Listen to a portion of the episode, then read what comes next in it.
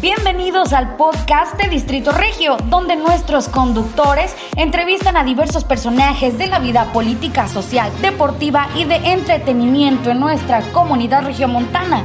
Síguenos como arroba Distrito Regio en Facebook, Twitter e Instagram.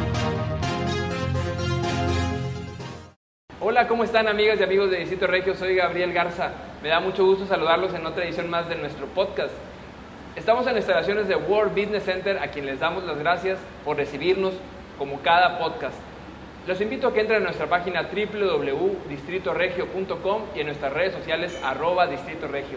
Hoy me complace en saludar y presentarles a la licenciada Laura Paula López Sánchez, presidenta del Instituto Estatal de las Mujeres. De las mujeres, en, plural, en plural. Me da mucho gusto saludarla, ¿cómo está? Gracias, muy contenta de estar aquí. Un saludo a todo tu auditorio, muy contenta de estar aquí. Las mujeres en plural porque somos una diversidad de mujeres, ¿sí? En edades, en cultura, en, en género, somos una diversidad y somos así, plural, mujeres. Vamos a empezar, a ver, con una, una descripción. Para, para usted, ¿cómo puede describir a las mujeres? ¿Cómo, ¿Cómo las define en general? Las mujeres somos, mira, y me incluyo, somos unos seres capaces, igual que los hombres, ¿verdad?, de lograr todo lo que nos proponemos, todo lo que soñamos, y esa fuerza interior que de repente alguna va perdiendo, pues el propósito del Instituto Estatal de las Mujeres es renovarlo, es sacarlo adelante, es que florezca nuevamente este ser maravilloso que son las mujeres. Cuando escuchamos la palabra instituto, pues nos pensamos a lo mejor en, una escuela, en un lugar donde vamos a aprender, pero ¿cuáles son las funciones o qué es lo que hace el Instituto Estatal de las Mujeres? Mira, el instituto, la fundación del instituto está basado en la agenda de Beijing, que son eh, diversos temas que atañen a las mujeres, por ejemplo, las niñas, la salud, la educación, el trabajo, el empoderamiento, la autonomía económica, la paz, la paz, ¿eh? que es muy importante también eh, eh, la no violencia, eh, todos estos temas son los que aborda el instituto a través de diversas estrategias, diversos programas que llevamos a las mujeres de la comunidad para que, para lo como dije ahorita, para que florezcan y sean felices y sean fuertes y no caigan en la violencia. ¿Cuáles son las estrategias principales que sigue el instituto para lograr estos objetivos? Mira, tenemos diversos eh, programas que llevamos a la comunidad. Uno es la no violencia. Eh, hay en el, en el gobierno del estado, el, nuestro gobernador Samuel hizo dos, separó los temas de las mujeres. Una es la Secretaría de la Mujer que atiende la violencia cuando ya las mujeres cayeron en una situación donde tienen que intervenir salud, eh, seguridad pública, fiscalía, ¿verdad? Pero la otra parte es donde las mujeres no están todavía en, este, en esta situación y, y, nuestro propósito, el del instituto, es llevarlas a una situación de empoderamiento, de autonomía económica, porque la violencia se genera por desigualdad okay. y la desigualdad se genera por falta de oportunidades para las mujeres. El propósito y el objeto del instituto es poner a sus manos, en sus manos estas oportunidades de trabajo, de seguridad social, de empoderamiento, que eso es una palabra que a veces no se entiende, pero es muy importante. A ver, ¿cómo describe usted el empoderamiento? Conocer tus derechos, okay. saber que no puedes estar sometida a una situación de, de poder, por ejemplo, okay. en, una, en una familia. Y no, y no estamos hablando, yo no estoy hablando, ¿verdad?, de que las mujeres tienen que estar solas, para nada. Pero en una familia donde hay una desigualdad económica, donde hay violencia económica, donde, donde no tienes recursos, la mujer pues está en una situación de sometimiento, ¿sí? Claro. Sin embargo, cuando hay igualdad con el hombre y la mujer y los recursos, si no trabajas, eh, fluyen por igual para toda la familia, para ellas y ellos, o bien pues si trabajas, pues mejor, porque tienes una autonomía económica. Entonces, claro. a través, en coordinación con las diversas eh, eh, áreas del gobierno del Estado, nosotros generamos esto. Por ejemplo, con el área de, de, de economía, ¿sí? Con el secretario Iván Rivas, bueno, pues nosotros generamos programas donde le damos autonomía económica, con diversos talleres también, con con oportunidades para que puedan emprender algún negocio, con preparación académica a través de becas o de un instituto también de educación que vamos a formar en el, en el Instituto de las Mujeres para que puedan sentir mayor seguridad en sus capacidades y que las puedan desarrollar. Entonces, digamos que la labor de, de usted, licenciada, es un poco más preventiva, o sea, antes de que ocurra una situación. Antes de que ocurra. Ustedes forman, por eso es el instituto, ¿no? Exactamente. Precisamente, el 51.5% de la población son mujeres, ¿sí? Y el 96% de estas mujeres no están en una situación de violencia. Afortunadamente. Eh, afortunadamente. Por supuesto que la otra parte es muy importante y por eso se le da una atención focalizada. Pero la, el propósito es de que no caigan en una situación de violencia, ni de poder, ni de sumisión, sino que por los seres humanos, hombres y mujeres, podamos, podamos transitar en esta vida de una manera pacífica y feliz.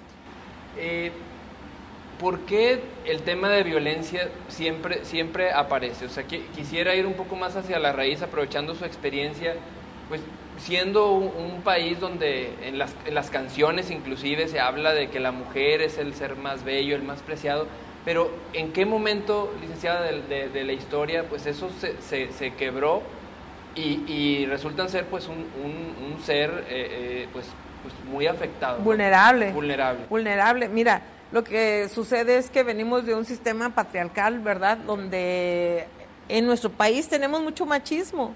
Todavía. Todavía y además este ni siquiera es consciente, ¿verdad? En las familias fomentamos muchas veces el que las mujeres, las hermanas le sirvan a los hombres, ¿no?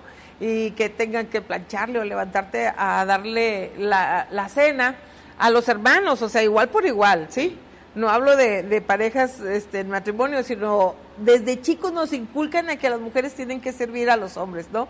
Entonces, o por ejemplo que es, le da preferencia en el estudio a los, a los varones porque las mujeres se casan y pues no tendrías que necesitar trabajar en teoría.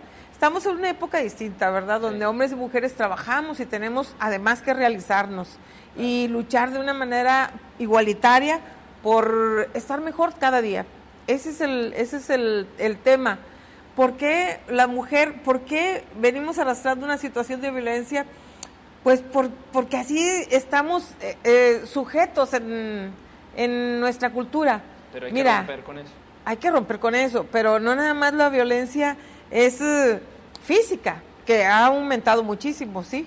Los golpes, los empujones, ha aumentado muchísimo. Pero antes de eso hay violencia verbal, hay violencia psicológica, que es peor que, una, que un golpe, ¿no? Uh -huh. Pero además hay violencia política.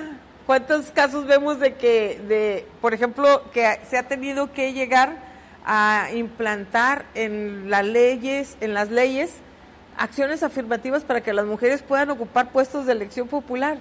Solamente así pudimos llegar a, las, a los puestos de elección popular. De otra manera, de una manera natural, no, porque los hombres pues tienen como el control de estas instituciones. Claro. Muy bien. Eh, quiero preguntarle también, eh, bueno, en, en, Nuevo León, ya he mencionado algunos, pero ¿cuáles son los principales problemas que, que tiene la mujer, las mujeres? Creo yo que es, es eh, la falta de oportunidades, pero no porque no las haya, sino porque muchas veces las mismas mujeres no, las, no nos la creemos.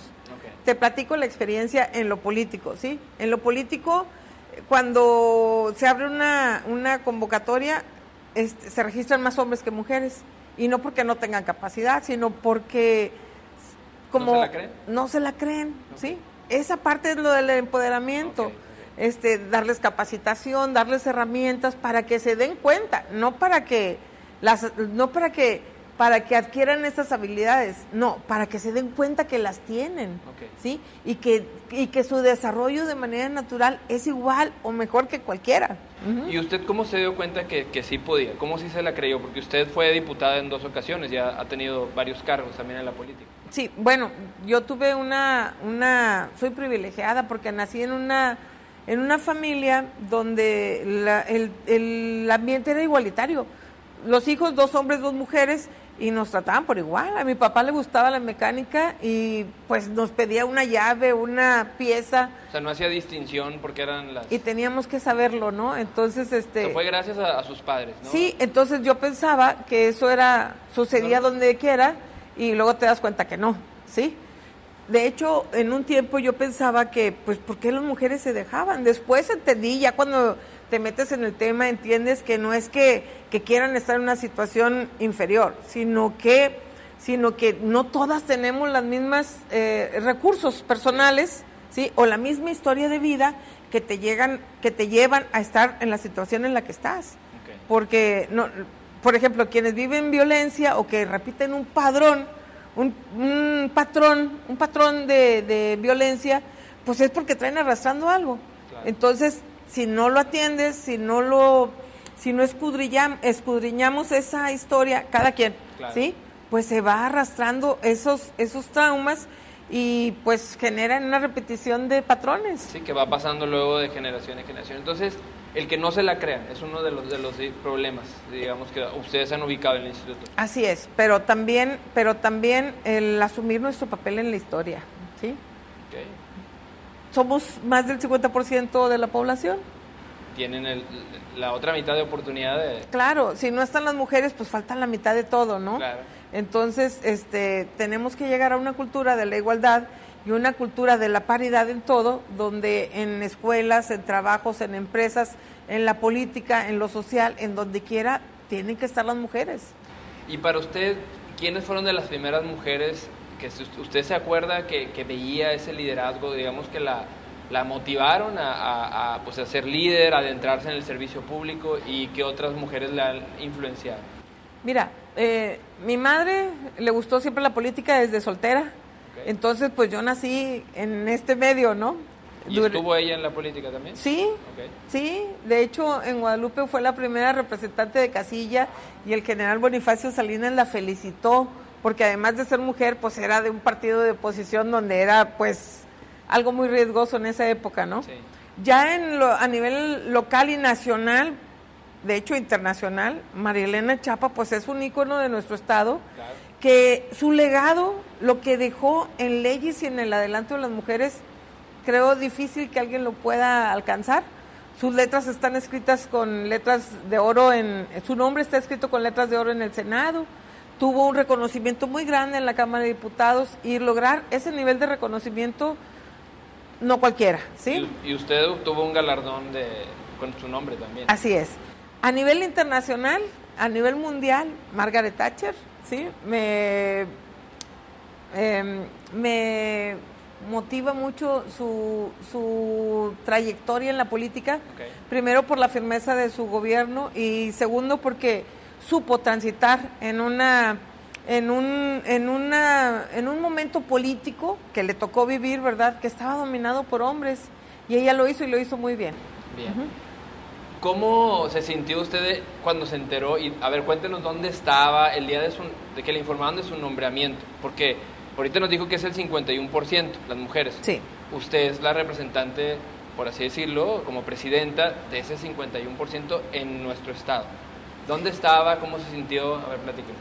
Mira, yo participé, este, eh, tengo 40 años en la política y este, me encanta, ¿verdad?, participar estábamos en una reunión con el, con el gobernador electo, Samuel García, electo en ese momento, y estábamos en una reunión con colectivos de mujeres.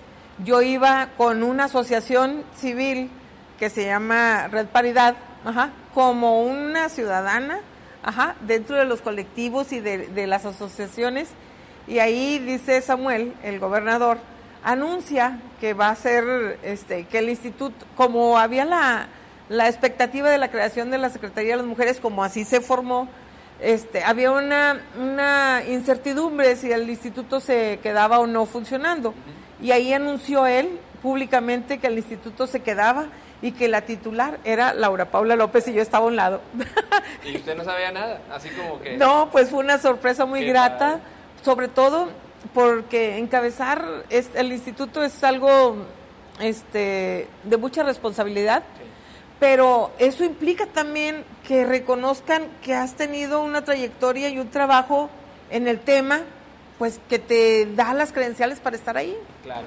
¿Y es igual por seis años la duración o cuánto, cuánto tiempo es? Sí, igual, que el gobierno, seis años. ¿Y, ¿Y, cuáles son sus objetivos? O sea, ¿cuál o, son a mediano plazo? O sea, ¿cómo van ustedes planteando sus objetivos para lograr en, en, en, este cargo? En corto plazo, este primer año ya presentamos nuestro plan anual de trabajo, ¿verdad? El primer propósito es sacar el instituto a la calle, que no esté en las cuatro paredes, ¿verdad? Que vayamos a la calle a donde está la comunidad, a donde están las necesidades, a donde están las mujeres que no pueden venir o que no conocen el instituto o no tienen recursos o no tienen con quién dejar a sus hijos para poder venir acá. Nosotros ya estamos haciendo eh, acciones y llegando a la comunidad, allá donde está la gente. Ese sería el primero. El segundo, ampliar nuestra gama de servicios porque este, había temas que no se estaban atendiendo, por ejemplo, las mujeres empresarias. Hay una una cantidad grande de oportunidades, ¿sí? A nivel emprendedoras o empresarias o de capacitación en talleres que se estaba abordando en un nivel bajo, pero este, la expectativa que tenemos es muy alta. Nuestras metas son muy ambiciosas y pensamos llevar a muchas mujeres a que tengan autonomía económica. y, y sobre todo este, el empoderamiento de las mujeres que si decides quedarte en tu casa y, este o trabajar o participar en una asociación civil en donde estés, que conozcas tus derechos, tus derechos y que también puedas identificar que esos derechos se transmiten, se, tras, se, se transfieren, más bien, esa no es la palabra, que se pueden, se convierten en acciones de gobierno. Por ejemplo, yo tengo derecho a la salud, pues el, el, el gobierno, ¿sí? Tengo que tener los servicios de salud del gobierno porque es mi derecho y se paga con mis impuestos, ¿sí? O la educación o el trabajo. Además tenemos derecho a vivir en paz y felices.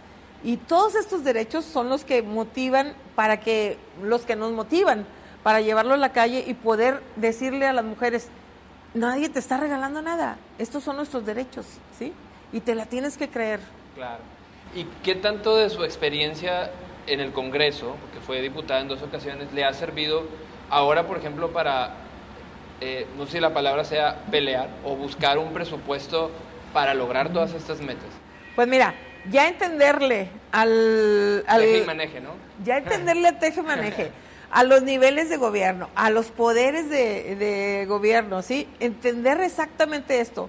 Las, la, la técnica legislativa, o los momentos presupuestales, o sea, eso ya es bastante y yo lo entiendo. Y le da una ventaja. Sí, además, como diputada, yo impulsé las cuotas de género, que fue las primeras acciones afirmativas para que las mujeres llegaran a los puestos de elección popular. Me tocó impulsar, yo presenté la iniciativa y, e impulsar la ley de acceso de las mujeres a una vida libre de violencia, que me, también conozco perfectamente la ley y sé hablo de los derechos justamente porque sé cuáles son y sé que cuando las mujeres lo conocen y lo viven, te empoderas, te sientes segura y te das cuenta que lo único que necesitas es, es activarte, es despertar, ¿sí? ¿Y se cuenta entonces con ese presupuesto para lograr todas estas metas? O sea, ¿se ha conseguido...? El instituto tiene un presupuesto que quisiéramos que fuera más grande, ¿verdad? Pero con lo que tenemos, estoy segura que con con voluntad, por supuesto, y con trabajo férreo, con un trabajo férreo y de comunidad, lo podemos lograr. Muy bien. Eh, hábleme ahora, bueno, tiene aquí una, una pasmina de las mariposa monarca eh, y, y, ahorita me platicaba que usted encuentra muchas similitudes en el tema de las mujeres con, con este, pues, eh, ícono internacional, porque en México pues tenemos la fortuna de, de, verlas eh, por aquí del mes de noviembre a, marzo, pero ¿por, ¿por, qué, digamos, le, gusta a usted? Mira, eh, primero porque son un ícono para nuestro país, ¿verdad? Un orgullo que, de, que estas, e, estos seres que aparentemente son frágiles, aparentemente, ¿verdad?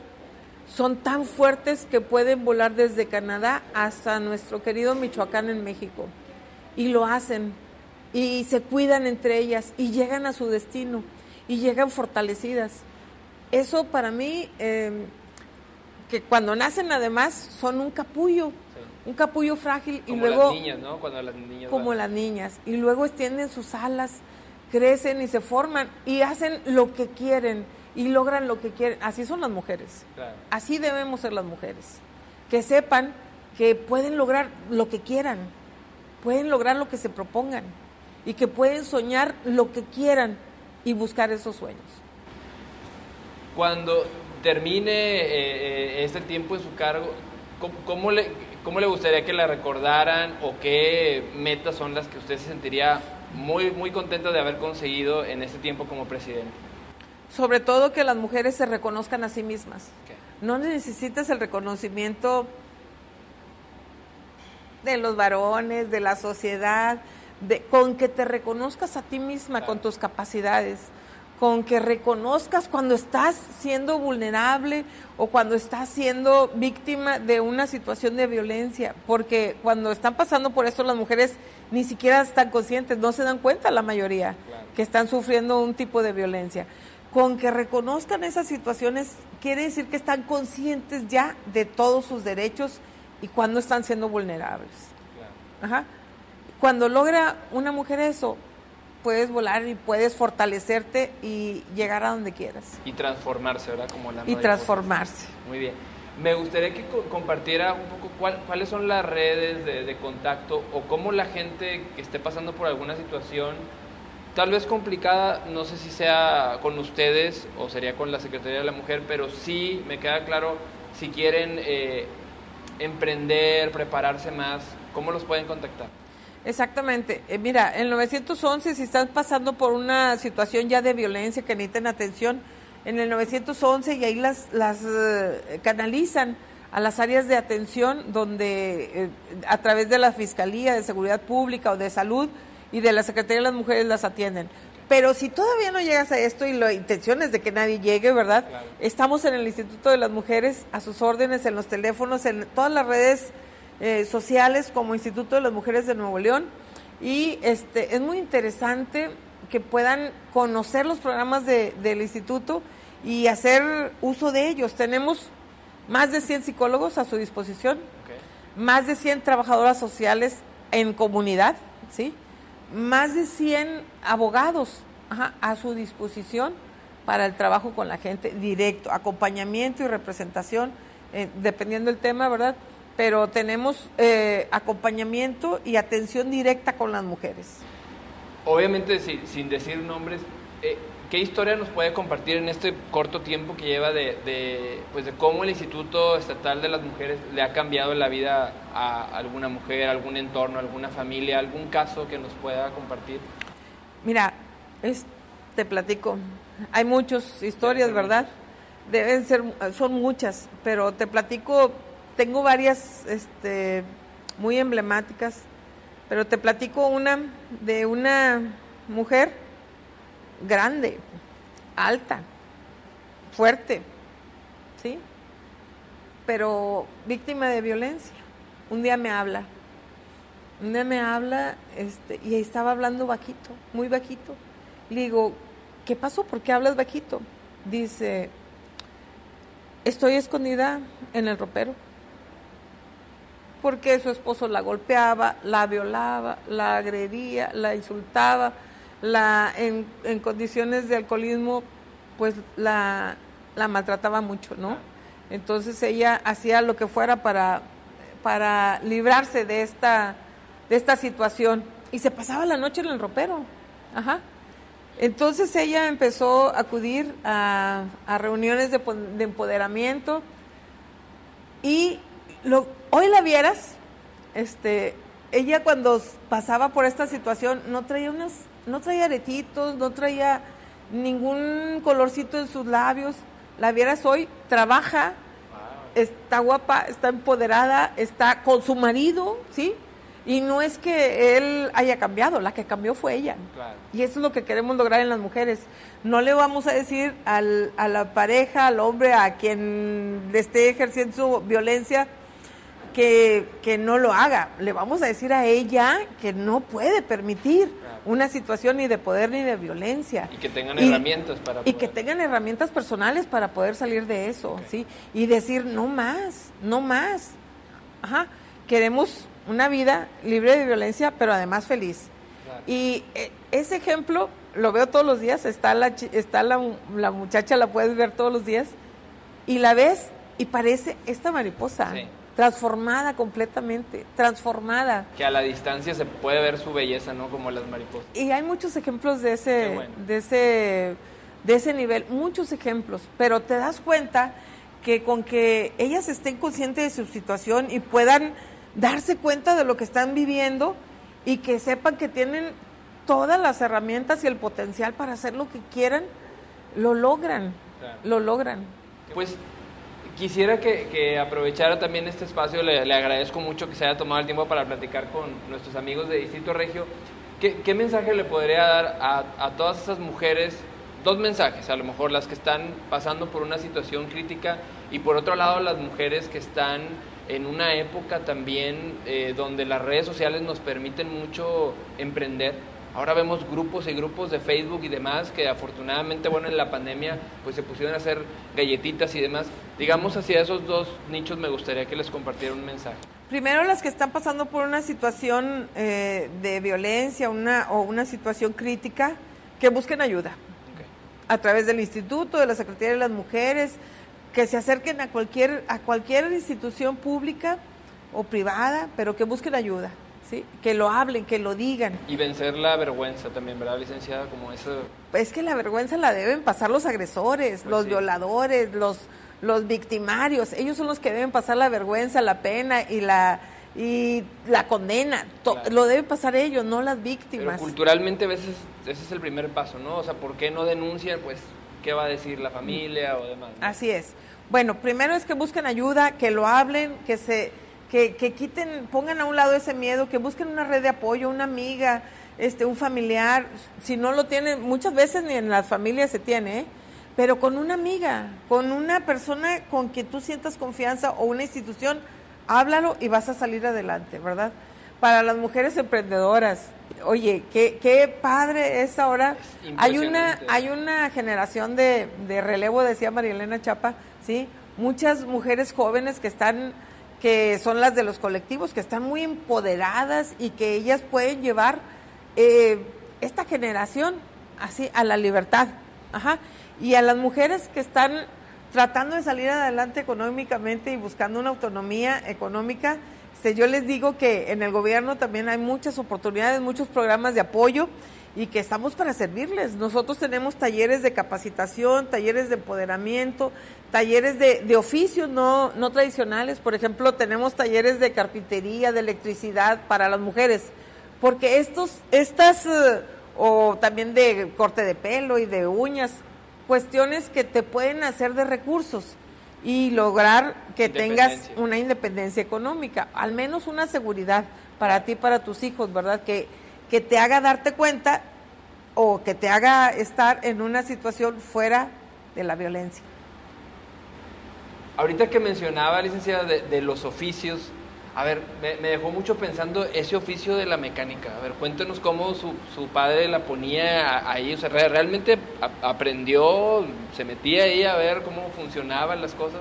Precisamente a, componer un motor no, pero sí tenía que saber cuál era la llave, las, todas las llaves y las medidas de Stilton y que los números y las medidas. O, por ejemplo, que muévele, antes se usaba, mi papá tenía un Volkswagen decía, muévele al condensador, muévele al, platino, y tenías que saber cuál era el platino, sí, o, cosas así, ¿no? Que normalmente eh, en esa época eh, no se le pedía a las, a las niñas. En mi casa todo fue así, igualitario. Y eso, eso le ayudó a, ver la vida así, ¿no? Como, como un mundo igual. Pero, ¿cómo es cuando llega a una edad, a lo mejor, no sé, ya en la universidad o en la prepa, cuando empieza a ver que la balanza se inclina hacia otro lado, hacia el, de los, mundo de los hombres? Cuando tomo conciencia de esto, este, bueno, a mí todavía se me hacía, fíjate, normal que estar en una reunión y que hubiera ocho hombres y dos mujeres, o nueve hombres y una... Y yo, me tocó muchas veces estar nueve hombres y yo de mujer pero no veía la diferencia, no, no me parecía anormal eso, ¿no? Hasta cuando veo a otras mujeres que no, que quisieran estar y no tener la posibilidad, las oportunidades de, de, que, de participar, ¿sí? Entonces ahí es cuando tomas conciencia y, pides pues que haya más participación de las mujeres. De eso, de eso se trata las cuotas de género. Cuando en el Congreso, a mí me tocó eh, un, la primera legislatura en la que estuve, que había, son 42 diputados en el Congreso, ¿sí? Y de estos 42 solamente 8 eran mujeres, ¿sí? Ahorita ya está. Y en mi bancada de 22 éramos dos mujeres y 20 hombres, ¿sí? Ahí es cuando te das cuenta de la diferencia, del desequilibrio, ¿sí? Porque no es por falta de capacidad de las mujeres, no es por ganas, no es por falta de ganas de participar tampoco, ¿sí?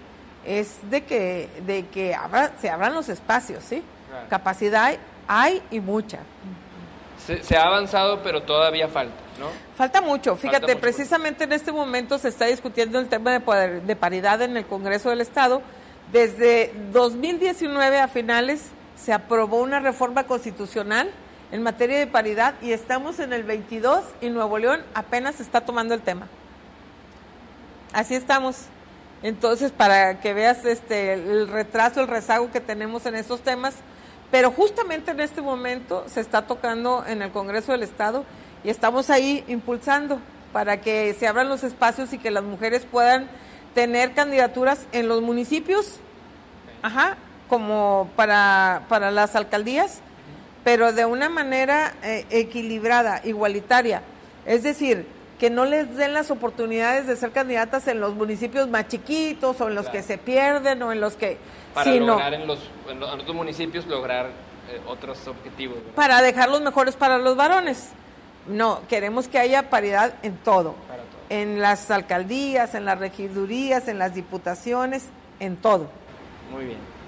Pues bueno, amigos y amigas, se nos terminó el tiempo. Hoy tuvimos el gusto de platicar con la licenciada Laura Paula López Sánchez. Es presidenta del Instituto Estatal de las Mujeres, en plural, por la integración. De las mujeres. De las mujeres. Licenciada, le agradecemos mucho su tiempo, haber platicado con nosotros y mucho gusto en conocerla. Al contrario, muchas gracias por la oportunidad y un saludo a todo tu auditorio. Muchas gracias. A sus órdenes. A todos los amigos de Distrito Regio les invitamos a que sigan en nuestro sitio www.distritoregio.com y en redes sociales como arroba Distrito Regio. Muchas gracias a World Business Center, Centro Cuauhtémoc, por recibirnos en instalaciones y nos vemos y nos escuchamos en la próxima. Hasta pronto. Hasta aquí llegó nuestro programa del el día de hoy. Muchas gracias por escucharnos. Prometemos volver la próxima semana. No olvides seguirnos en nuestras redes sociales como arroba Distrito Regio para que estés al pendiente de quién será nuestro próximo invitado. Hasta la próxima.